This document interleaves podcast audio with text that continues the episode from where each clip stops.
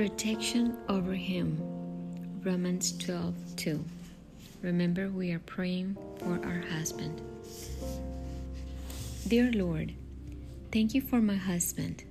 Thank you for hearing my prayers and thank you for moving in our marriage. I pray protection over my husband's heart and mind today.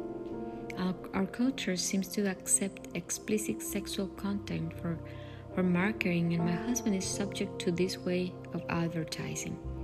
Guard him against this by removing this content from the places he travels on a daily basis.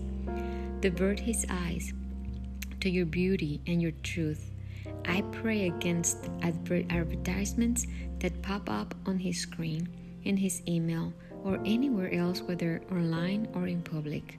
Give my husband the strength to look away and then inspire him to pray against the enemy's attack.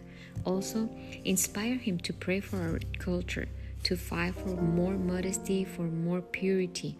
I pray my husband is a warrior for you, Lord, a warrior that prayerfully overcomes the temptation of lust.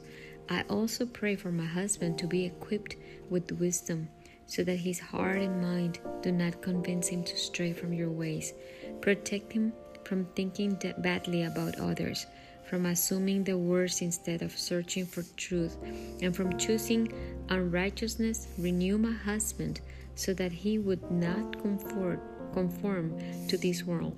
In all he does, may he glorify you and honor our marriage. In Jesus' name, amen.